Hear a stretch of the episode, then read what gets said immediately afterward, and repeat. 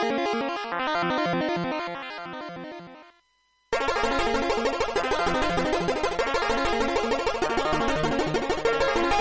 you.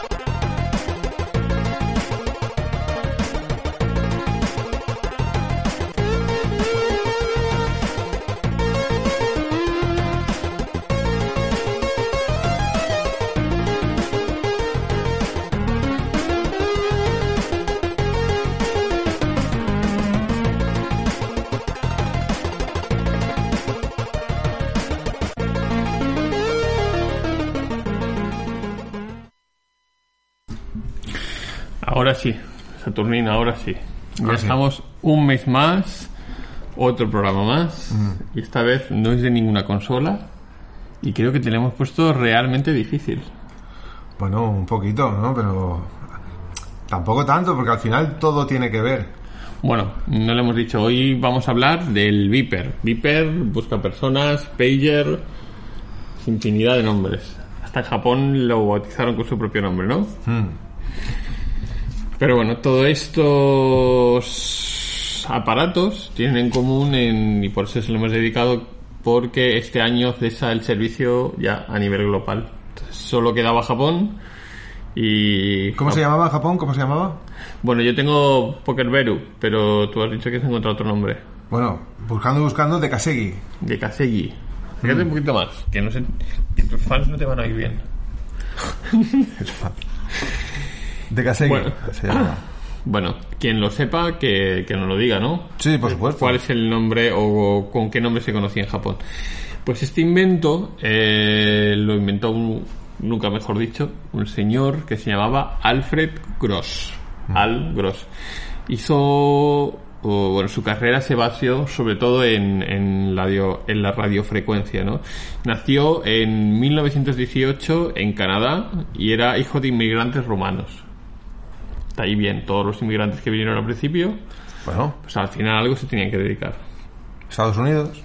Estados Unidos. Pero bueno, eh, aunque este señor naciera en 1918, eh, ya en 1921 había un aparato similar, eh, un- el antecesor del, del pager o mensáfono o Viper busca o- o... Es que da igual.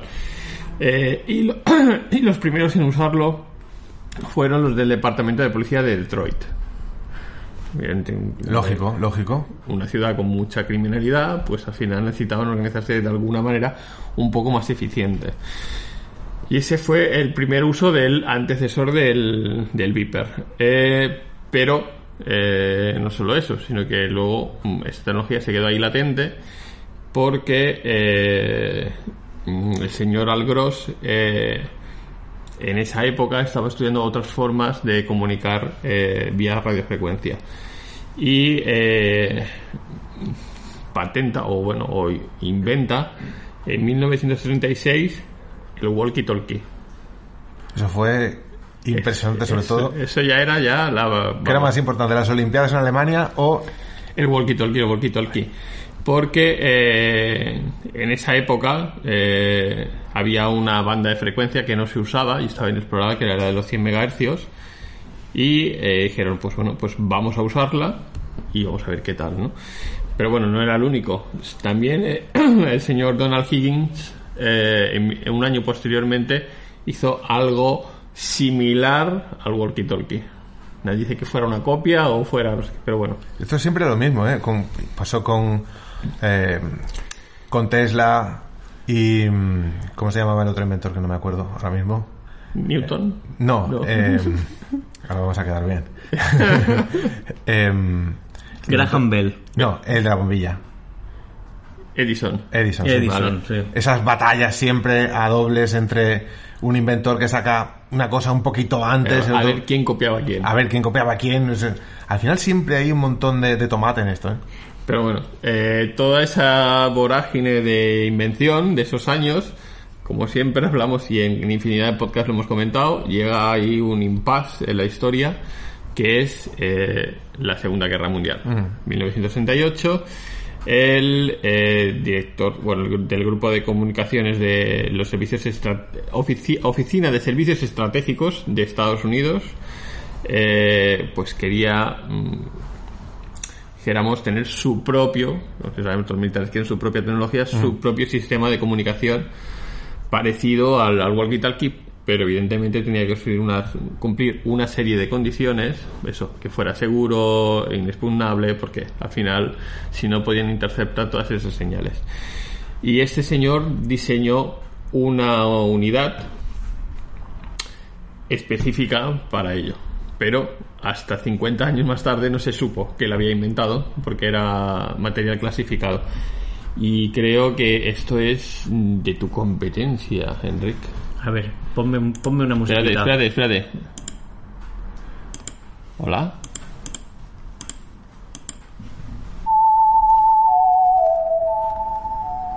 Dale, ahora sí. Esto estrenamos la, la melodía que nos hizo Bueno, Tía vez- Violí La otra vez la estrenamos, pero a destiempo. Pero no pasa nada. fuera de la sección. Exacto. Pues hoy estreno oficial de la sección del interruptor con melodía de Ceremin de Tia Violi que tenéis que adivinar qué melodía es. Pues os voy a hablar de este sistema eh, conocido como Joan Eleanor que se desarrolla a, finales de 1942 por la, la Oficina de Servicios Estratégicos, las que has comentado tú, la OSS. Y sus creadores fueron eh, Dewitt R. Goddard, el teniente comandante Stephen H. Simpson y Alfred J. Gross, que es el protagonista de No, Alfred J. Quack, no. Alfred J. Gra- Gross. Este, el, el J. Quack era otro.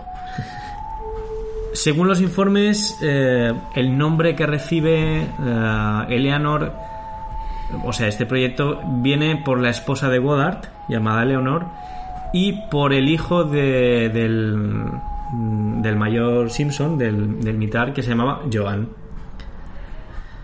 Ah, fue diseñada por los laboratorios RCA, de los cuales hemos hablado en bastantes ocasiones. Siempre ha aparecido por ahí en algún momento, creo que en el del, El, el del Euroconector. conector, láser diesel que también apareció por ahí, hay unos cuantos.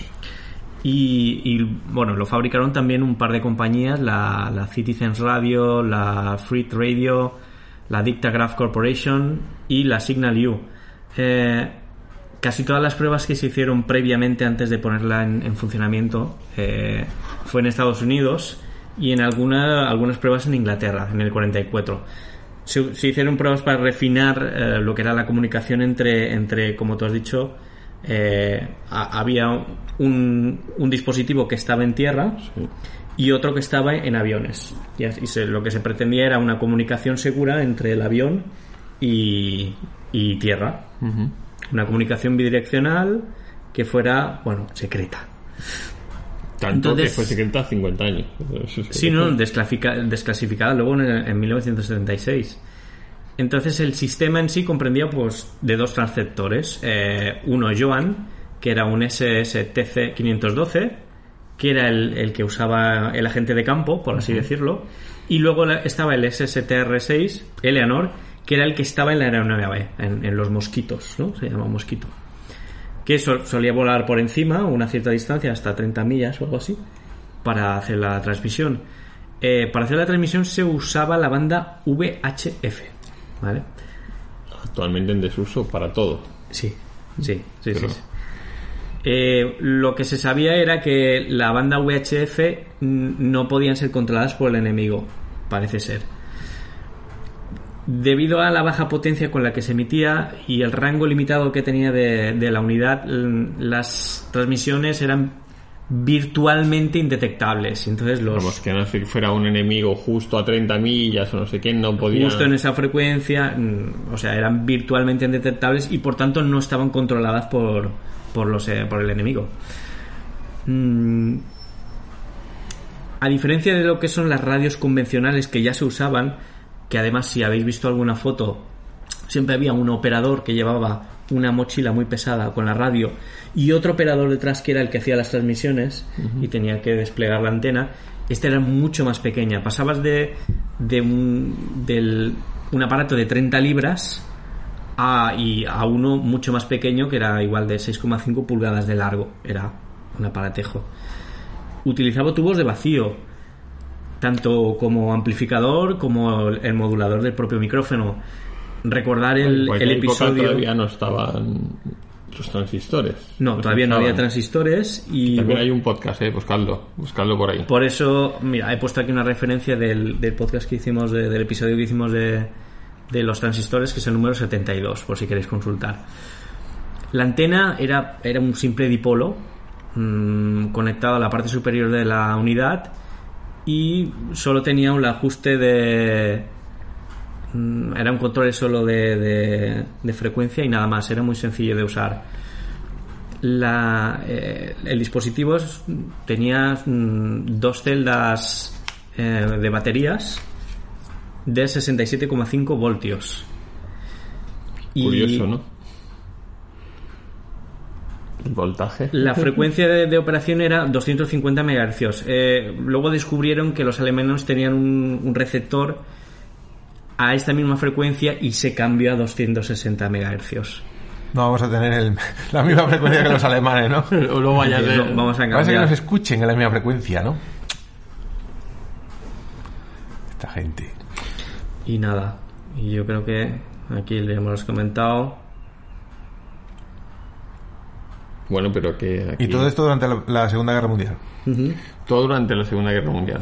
Bueno, el, prim- el primer uso operativo exitoso del sistema se realizó el 22 de noviembre de 1944 por uno de sus mm, constructores, Stephen H. Simpson. Grabó transmisiones de un agente con nombre eh, en código Bobby mientras orbitaba, o sea, a- bueno, orbitaba no es la palabra, mientras volaba a unos 30.000 pies de altura sobre los Países Bajos ocupados. casi orbital. Mm. Bueno, volaba bastante alto.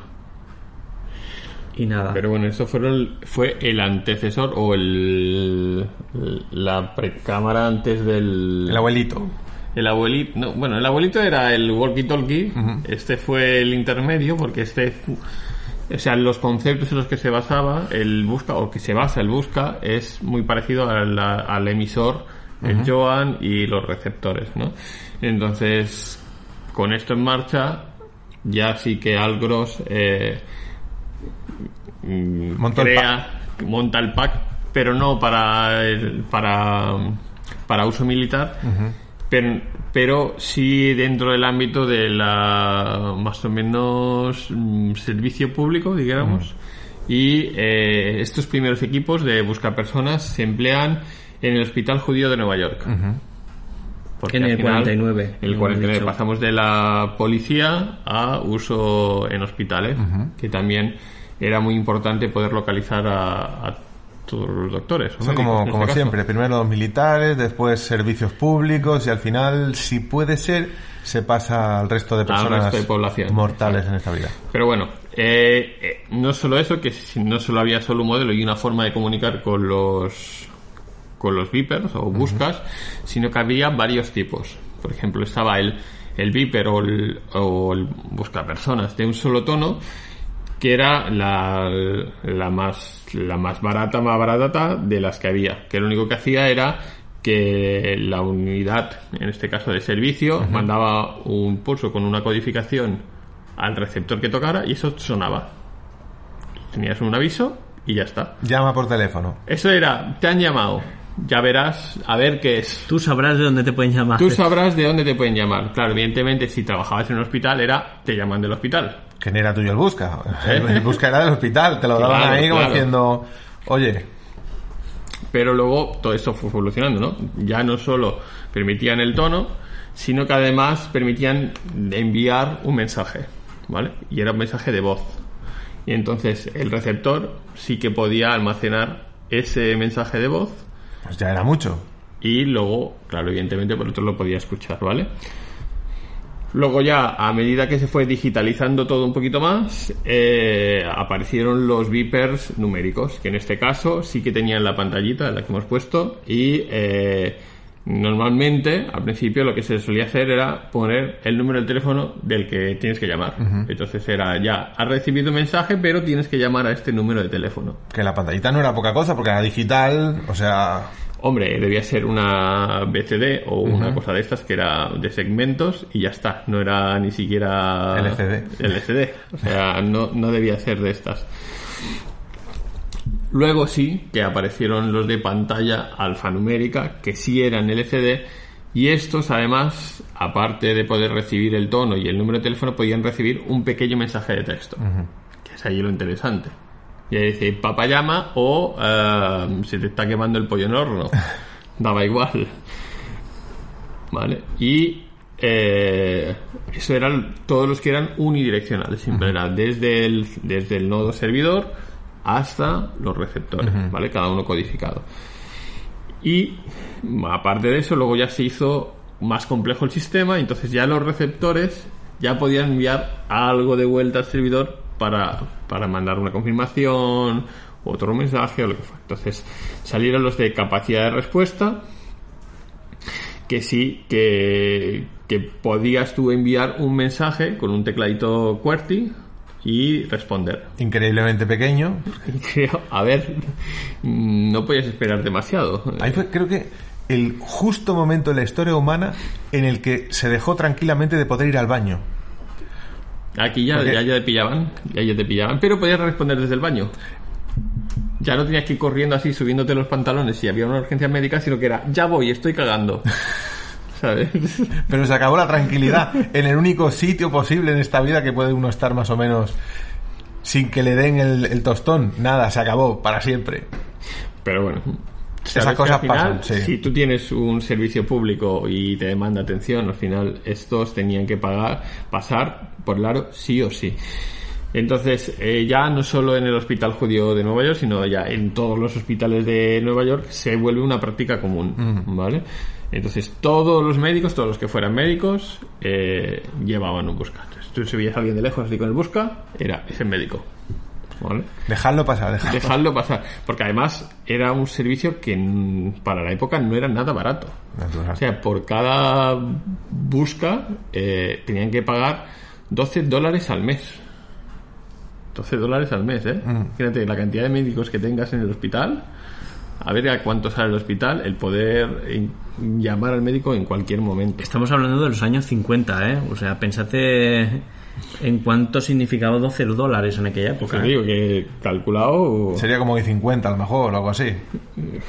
o más, o más, con la inflación seguramente más. Eh, eso sí, no fue fabricado por el propio Algol ni por su compañía, sino eh, para todos los hospitales estaba fabricado por una compañía que se especializó en esto, que eran Ris- Ripson Company y Teletransferphone. Entonces, esto lo buscáis porque ya, ya cuesta decirlo, ¿vale? Eh, pero bueno, esto en un lado del charco.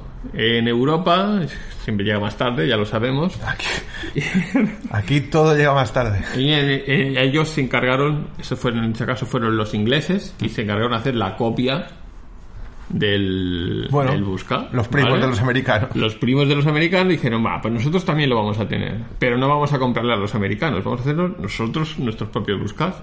Y entonces Multitone Electronics, que era una compañía que, que se fundó en 1931 y fabricaba audífonos, que total, no sé, bueno, algo, algo tenían que ver, ¿vale? Es la que se propone de- desarrollar estos dispositivos, pero para el hospital de Saint Thomas de Londres. El mismo esquema, el mismo concepto, solo que Diferente. copiado más allá del más allá del, del charco. Es como conducimos coches, tienen ruedas, pero lo hacemos por el lado contrario. Claro, ¿qué pasaba? Que eh, al final todo esto eran dispositivos por empresas privadas y cada uno hacía su versión y su rango de frecuencias y lo que fuera y les daba igual. No, pero el, el Reino Unido, por ejemplo, siempre quiso tener su propia tecnología a mano para no depender de los demás. Entonces, Bueno, eh, pero bueno, como al final había, empezó a haber mucha competencia en esto, cada uno se inventaba su sistema, eh, entonces ya entra en juego la Comisión Federal de Comunicaciones de Estados Unidos, que dice, un momento, sí, esto lo podrá usar todo el mundo, pero aquí mando yo y vamos a poner una serie de reglas, que este es mi tablero. los ¿vale? papás mandan, tío. los papamandas. Y entonces, eh, una de las primeras empresas que entra, eh, a- en este caso, a, a fabricar estos... Ah, espérate un momento, que es que si no, no lo puedo hacer toda la vez, ¿eh? Acabo de mirar un- el cálculo con la inflación y serían como 128 dólares en la actualidad al mes. Imagínate, por médico, 128 dólares en toda la ciudad, pues salía un pico. Pues la que entra es que estaba buscando el, el clip, es Motorola. Ahí estamos. Y entonces yo te pregunto, Bueno, Espera, que no, no lo han oído bien desde sus casas, no se han oído bien, ¿verdad? Y ahora. Hola. Bueno, se niega. ahora sí. ¿Qué tiene que ver con la Saturn? Bueno, te lo dejo ahí a huevo, ¿eh? A ver, Motorola. Motorola mm, tiene que ver mucho con la Saturn. Realmente porque en la placa, el chip de sonido para voces y todo esto, ¿qué marca era? Motorola. Itachi. no. No. A ver, cuidado. Motorola fabricó Vipers. eh, la verdad es que fue una de las, de las empresas más famosas en cuanto a, a la en, fabricación en realidad el nombre, uno de los Viper viene por Motorola, el nombre. Sí, ¿no? ¿Cuál era? Viper. bueno, y en realidad Pager en Estados Unidos también era por un modelo específico de Motorola. Motorola Pager. Y aquí le llamábamos Buscas. Aquí busca, busca personas. ¿Y en Latinoamérica? ¿Y en lo sé, Sudamérica? no lo Ah, sé. No lo sabemos. Mensáfono. Lo hemos buscado, ¿sí? ¿Seguro? Eh, una de las asociaciones Bueno, es mensáfono. Si alguien lo sabe, que lo ponga. Bueno, luego si quieres saludas a toda Latinoamérica. Eh, que- como siempre, que claro, nos envíen unas cartas, si quieren. De, de cómo se llamaba los Buscas en, en Latinoamérica. Bueno, es igual. Eh, la cuestión, Motorola. Motorola, claro, mm, fabricó el 68000 para Sega Mega Drive. Y luego lo implementó en Sega Saturn como el chip de sonido. Vale. Hasta ahí bien. El 68000. El 68000 muy posiblemente, muy posiblemente, sí que estuvo implementado. Posiblemente. Pero no se sabe posiblemente, todo. ¿qué, qué porcentaje de posibilidad había?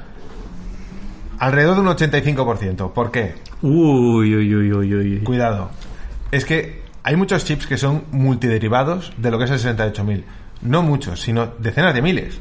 Con pequeñas modificaciones y para no pagar la licencia directamente le cambian un número, el nombre, una letra. Entonces, muy posiblemente, porque es muy difícil de encontrar, sí que más de un Viper llevaba un derivado. Y no solo del Motorola, sino de qué otra marca era importante en la placa de Sega Saturn. Itachi. Ya le ibas a decir. No. Itachi. Que tenía las CPUs y tenía la GPU. Que poca gente lo sabe que la GPU eh, también fuera un chip de Itachi. Que de hecho, Solo porque se conociera, no tiene nada que ver, ¿no? solo porque se conocieran. Bueno, que de hecho hay mucha gente que no sabe que Nvidia, Nvidia copió eh, en parte lo que es la GPU de, de la Sega Saturn. Pero la hizo pero bien, ¿no? Pues la verdad es que tenía un poco de menos rendimiento eh, el chip de, de Nvidia que el propio de, de Itachi para la Sega Saturn. Aunque la manera de, de lo que era desarrollar para el chip era prácticamente idéntica. Por eso la tarjeta de vídeo, eh, cuando salió para PC, eh, su forma para sacar rendimiento era prácticamente igual que, que en Sega Saturn. No tenían el problema de CPU en serie que tenía la Saturn, porque de aquella estaba el Pentium que acababa de salir. Pero bueno, fue los comienzos, los principios de, Nvidia. Luego, evidentemente, sacaron chips que no tenían absolutamente nada que ver con aquel. Pero ahí tenemos tanto Motorola como Itachi, que sí colaboraron en el desarrollo de tecnologías para los Vipers. Tuvieron algo que ver en los dos, tanto en los Vipers como en Sega Saturn. Como ya siempre. está aquí. Pues ya le hemos hilado, le hemos hilado. No, no, no, lo pero- puesto difícil, ¿eh? No, no, no, pero como siempre, las tecnologías de, de los años 80, 90, 70, todas son primas hermanas. Siempre. No van a gastar miles de millones de dólares en el desarrollo de un chip. Y tanto primos hermanos no debían salir Sí. A ver, pues sí, porque muchas veces los chips que, que desarrollan empiezan a capar, a capar, a capar, a capar y salen chips que son para eh, cometidos muy específicos que luego en lo que es la rama, el roadmap de chips, no sirve para otra cosa. Esos chips van muriendo. Y luego salen desarrollos de otros, ¿no? Que más o menos han tenido éxito. Hasta hoy en día podemos encontrar en muchos electrodomésticos un 68000. Las lavadoras. ¿Por qué no? Sí. Las inyecciones electrónicas de los autos también. Ahí teníamos el SH1, el SH2. Porque es barato ahora fabricarlo.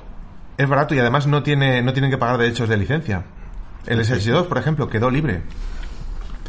Los chips cuando pasan 5 o 10 años quedan libres de derechos de, de licencia, muchos de ellos. Entonces, hay marcas que los cogen para hacer mil cometidos. Ya tenemos que hacer un especial de reutilizamiento de chips. Ahí están todos, ¿eh? Y tú empiezas a hacer así como el árbol genealógico ¿eh? de el 68.000 se casa con el 65.000 y sale este engendro. así, ¿no? ¿No lo ves? ¿No lo ves? Por ejemplo, la tecnología de M2 de Panasonic acabó siendo una tecnología que era para máquinas expendedoras de, de refrescos. O sea, donde menos te, te lo esperes, en una aspiradora, te puedes encontrar un chip que antiguamente estaba en un, en un ordenador profesional. Todo es Tenemos que hacer un día un reutilización. especial de esto. Reutilización. Bueno, después de este hilo conductor hasta la Saturn, ¿vale? Volvemos otra vez al, al busca, pero eh, en este caso ya hemos dicho que eh, Motorola empieza a lanzar sus primeros buscapersonas, Viper. Este caso es, el primero se llama Motorola Pager, que es de donde cogen los americanos el nombre o uso común, que es el Pager. Aquí nunca se ha usado ese nombre. Eh, pero hay otra rama que van trabajando por ahí que es la del walkie-talkie, ¿vale? E incorporar todas estas cosas de tecnología de walkie-talkie a el- eh, al buscapersonas, ¿no? Entonces John Francis Mitchell sí que combina estos elementos del pager y del walkie-talkie para eh, generar un sistema de radio, pero esta vez para los para coches, ¿vale? Y eh, entonces este sistema de se le llama radio búsqueda es, es, eh, sobre todo como balizas de seguridad para localizar eh, personal de emergencia, ¿vale?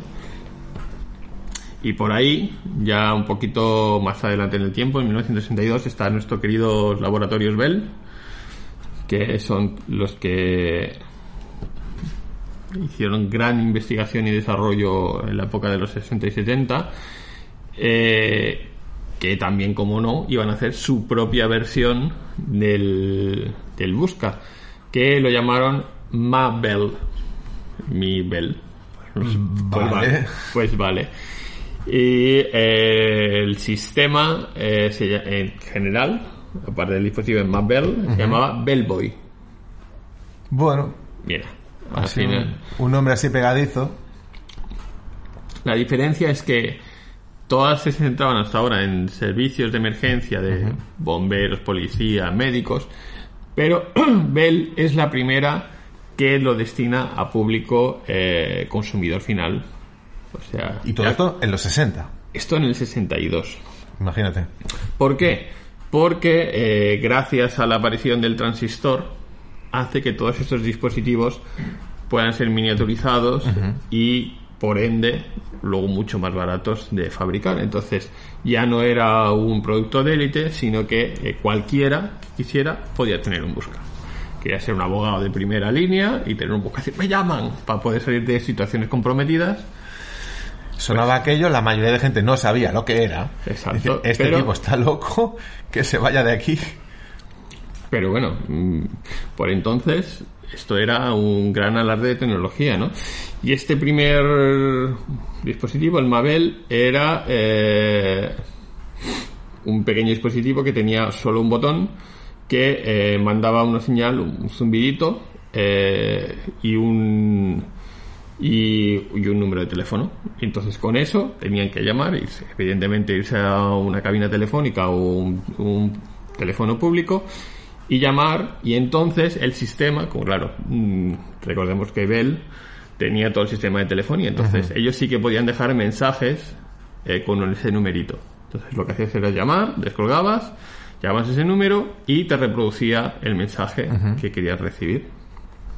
Esto estamos hablando en el 62, ¿eh? O sea que, Todo lo que tenías que hacer para un, para un mensaje de voz. evidentemente, eh, Era la época, sí. era la época. Pero bueno, eh, sí que esto para luego no que hubiera solapamientos de dispositivos, no sé qué, eh, ingeniaron toda una serie de, de combinaciones. Por ejemplo, tenían una serie de relés que podían hacer hasta 33 frecuencias diferentes. Y con eso sí que podían discriminar eh, de forma selectiva un determinado eh, cliente. ¿Vale? Pero bueno, esto para ver. Luego Motorola eh, siguió investigando y haciendo nuevos, nuevos aparatos y saca el siguiente modelo del pager que era el Page Boy. No confundir con Game Boy. Page Boy. Al final fue que se quedó el mercado, ¿no? Motorola. Es, sí, básicamente sí. Eh, y entonces mm, lanza un pequeño dispositivo que ese solo podía dar el tono, pero además no tenía ni pantalla ni podía almacenar mensajes. Era la- evidentemente era la versión barata, pero eh, supongo que como Bell debe- intentaban llegar al público general y la mejor manera de llegar al público general era abaratando costes. Vale, entonces eh, sí, también lo miniaturizaron gracias a los transistores y era tan pequeño que al final se hace muy popular sobre todo en eso, en, en brigadas de bomberos, en, en médicos, en- otra vez en el sistema público y de emergencias, incluso en fábricas. Vamos a ver cuánto costaría también, porque no lo tenía todo el mundo, pero... Bueno, eh, al final, como siempre, eso lo decíamos, primero los militares, luego servicios públicos y luego el público en general. Sí que llegan a hacer una versión 2 del Pageboy que este ya sí que admitía eh, mensaje de voz. Ya, Uh, oh, oh, oh. Pero bueno, eh, estamos hablando del 76. Luego hay, hay un impasse de unos 20, bueno, menos, 15 años, que sí, se va extendiendo la popularidad de los, de los buscapersonas, de los pagers. Y entonces llegamos al punto en 1990 que llega a haber la cifra de 22 millones de buscas en marcha. O sea, ya en estos 15 años se extiende su uso a público general y cualquiera podía tener busca. Estamos recordando que todavía lo de los móviles no estaba extendido ni muchísimo menos. Y salía ahí también en muchísimas películas de Hollywood que Claro. aparecía el típico tipo, el protagonista, que salía con él. llaman, claro. Exacto. Todo el mundo, claro, decía, "Oh, yo quiero tener eso. Claro. Forma de propaganda. Pero en esa época de las películas esas con los buscas, funciona también o, o la publicidad está tan bien hecha, eh, oculta pero tan bien hecha, que solo cuatro años más tarde se triplica el número de dispositivos. O sea, llegan a 61 millones de buscas en uso. 61 millones. Increíble. Para la época, increíble. Bueno, busca personas, pero no solo de Motorola, de todas las casas y de todos los servicios. Imagínate en Asia. Evidentemente, nacen un montón de protocolos porque no se ponían de acuerdo. Nacen el TAP, el Flex, el Reflex, el POXAC, el Golai, el Hermes y el NTT, este es el japonés. Pero casi todos usaban más o menos mm, el mismo esquema que era el de dos tonos o el de tono de ida y vuelta. ¿Vale? En Japón, que fue en el 96, que era, creo que era, que alcanzaron 10 millones de usuarios. Solo en Japón, ¿eh? Solo en Japón. En el 96. Es Increíble. que allí todo el mundo iba muy ocupado. Natural. Entonces, ¿Cómo se llama? Los ar- arubaito, ¿cómo es? Lo, cuando, Sal- Salaryman. eh, ¿no? los salaryman, los sí. Los hombres asalariados súper ocupados que están siempre con la última tecnología encima. Imaginaos en el 96, ¿no? Tenían que tener la 96. última, la última pieza tecnológica. En el 97 ya empezaron a hacer los móviles, pero solo de llamada. O sea, todavía lo de los mensajitos no. ¿Te acuerdas de Matrix del 97? Que estaba genial el móvil. Era Motorola. Como siempre, Motorola está ahí. Motorola, aunque no hemos hecho ningún especial de Motorola. El del 68000 sí, pero de Motorola creo que no hemos hecho ninguno en No. concreto. Así para apuntar. Pero bueno, eh, esta tecnología sigue creciendo a lo largo de esos años.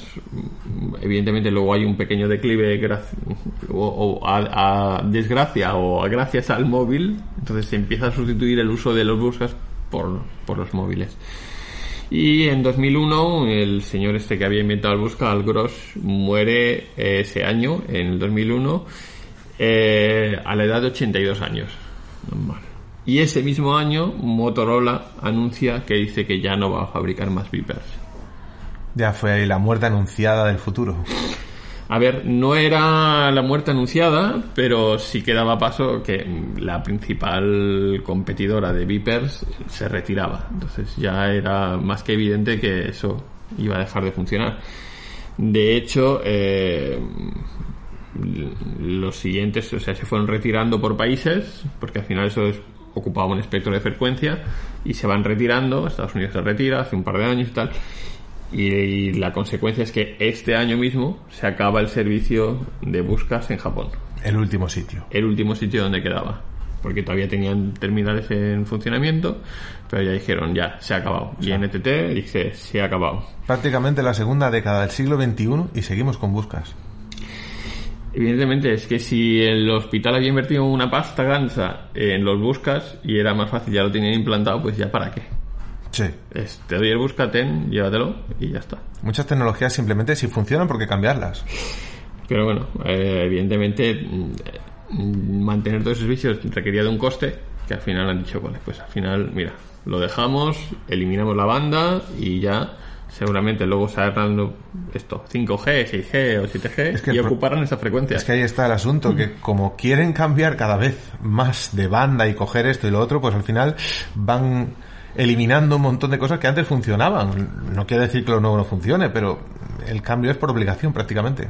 Sí, es que al final todos, yo digo, el reducto era este de Japón, que quedaban, que NTT ya, ya hace 10 años dijo, ya yo por mí ya, ya está, quedaban algunos reductos y incluso Tokyo Telemesas, que era el que daba el servicio, también en el 98 dejó de fabricar dispositivos. Daba el servicio, pero ya no, ya no daba dispositivos.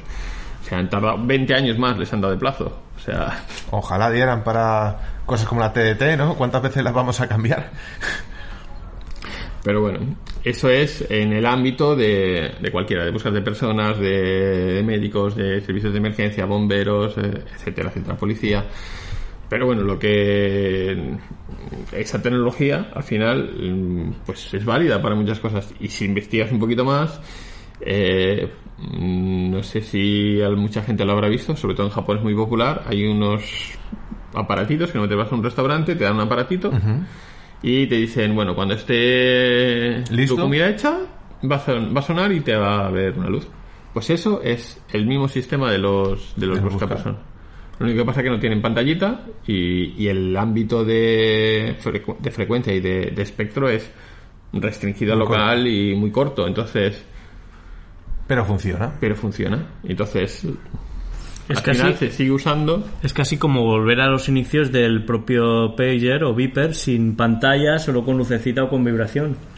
Pero es un sistema barato, no requiere de internet, no requiere de infraestructura, con tener el servidor que lo tienen ahí en el restaurante, es el que tiene codificado todo, y con 20 terminales baratitos y ya Es- está. muchas veces, a lo mejor, ¿qué necesidad hay de tener un Viper como este que tenga pantalla 4K, el último chip eh, que ha salido al mercado Eso, para eso ya es un móvil.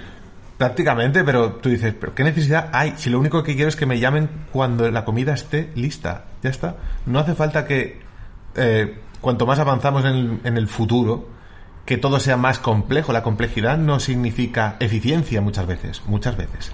Otras sí. Pero en este caso, si funcionaba, Hombre, ten en cuenta que también la tecnología ya está más que amortizada y barata sale un rato largo. sí. Entonces, ¿para Pues- qué más? Si funciona, No lo toques. Pero bueno, yo creo que hasta hoy, bueno, hasta ahora, yo creo que hemos hablado más o menos. Si alguien tiene alguna duda, nos hacéis eh, llegar a una carta a este apartado de correos que aparecerá por aquí en algún momento, por aquí, por aquí. Aquí abajo. Por aquí. Aquí, ¿no? sé dónde. Por aquí, por allí. Y bueno, lo veremos. Y, y decirles a, a- a nuestros amigos de, de R que si les ha gustado el, el Viper, pueden comprarse uno en eBay aproximadamente por 20 dólares, aunque no sirve virtualmente para nada. Hombre, pues están con la caja, ¿eh? Con caja, está precioso. Y, y hemos hecho el fallo de, de no comprarnos cada uno uno o dos y tenerlos aquí y fingir que nos enviábamos mensajes, porque Hombre, nos- no nos para sirven. sacarte de un apuro, dice, ay, eh, Ay, en conversación que irme". incómoda, dice, ay, ay, me llaman, ¿sabes? Exacto. Porque no es que soy médico, ¿sabes? ya, salir ahí, vale. A ver, No sé, ¿eh? Después de la broma que sería un pisapapeles más también. Sí, como la Saturn. Ay, perdón. A ver, Corta, corta, corta. en fin, espera, espera, espera. eh, se puede mandar un saludo. A ver, mandar, mandar, lo puedes mandar. Pero no- tú no lo estás escuchando. Bueno, a ver, no Pero pasa nada. La música, tú manda ahí. Bueno, a Darío, que antes estaba eh, viviendo en Buenos Aires y ahora se ha cambiado a, a Córdoba. Así que un saludo muy grande. Y bueno, a ver qué tal le va por allí. Pero Darío te escucha. ¿Siempre? Tiene internet. ¿Siempre? ¿Sí? Sí. Sí, sí. Y no envía dinero. Dinero le hace falta. Le hace falta a él, y igual que el mío me hace falta a mí, que me tiene que enviar. No me dice nada. También podemos mandar una pregunta y es, ¿funcionó el, el Viper en vuestros países? ¿Llegó, no llegó? ¿Era popular? Bueno, que, no- que nos lo escriban en los comentarios. Bueno, nos escribís. ¿eh? El programa de estreno de hoy, escribís, nos ponéis a caer de un burro y ya está. Y hasta el mes que viene, que todavía no hemos decidido qué. Eh, pero creo que podemos dejar que lo decidan. Haremos una encuesta. ¿Hacemos encuesta? Hacemos Bien. una encuesta y lo decidís. ¿Os parece bien? Pues nada, hasta el mes que viene. Nos vemos.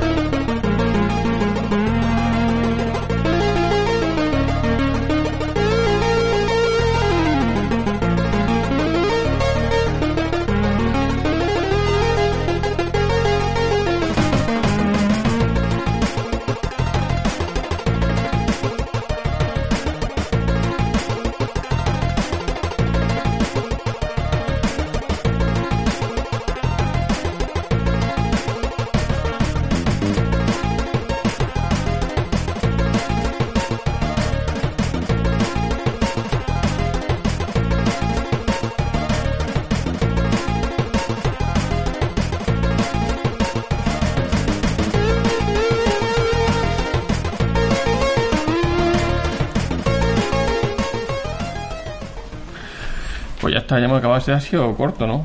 Lo de la Saturn ha sido un golpe bajo, eh. Pero es que, es que, si no, que, Es para darle que es emoción. para darle emoción. Para la emoción.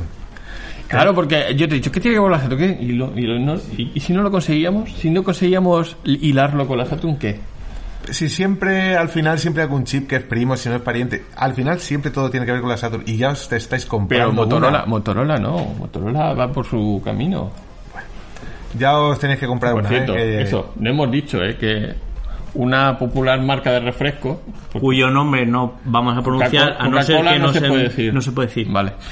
Pues hizo su campaña de Vipers y la y Aquí fue súper famosa. aquí, bueno, tenías que incluir los tapones y enviarlo, entonces te enviaban un Viper. Eh, nos está poniendo un móvil en No pantalla. se ve No, nada. no se ve nada, Tony. No se ve nada, Tony. Hay algo amarillo. Ah, vale, Ah. vale, vale. Pues de hecho yo creo que es los únicos Vipers que he visto eran los de Coca-Cola. Bueno, yo, yo, yo tengo que admitir que me llegó uno, pero está, creo que lo tiré hace muchos años ya. O sea, lo- dormías con él, lo utilizabas diario, ¿no? O no, sea, creo que lo usé cuatro veces. Ya. Aquí realmente era la gente especial que tenía los Vipers. Pero eso era por la campaña. Ya está. Y dices, oh, voy a tener uno. Y luego dice, ¿y de qué me ¿Para sirve? qué lo quiero? De nada, de nada. No, luego los, con los móviles, los SMS, y no tenía ningún sentido. Y en la actualidad todavía menos. Bueno, podemos hacer nuestro propio Servicio. Viper. Nuestro propio Viper. Con una Raspberry Pi. Para, sí, para enviar. Ya salió el nuevo podcast, un nuevo programa. Y que llegue un mensajito. A ¿Qué te noso- parece? entre nosotros.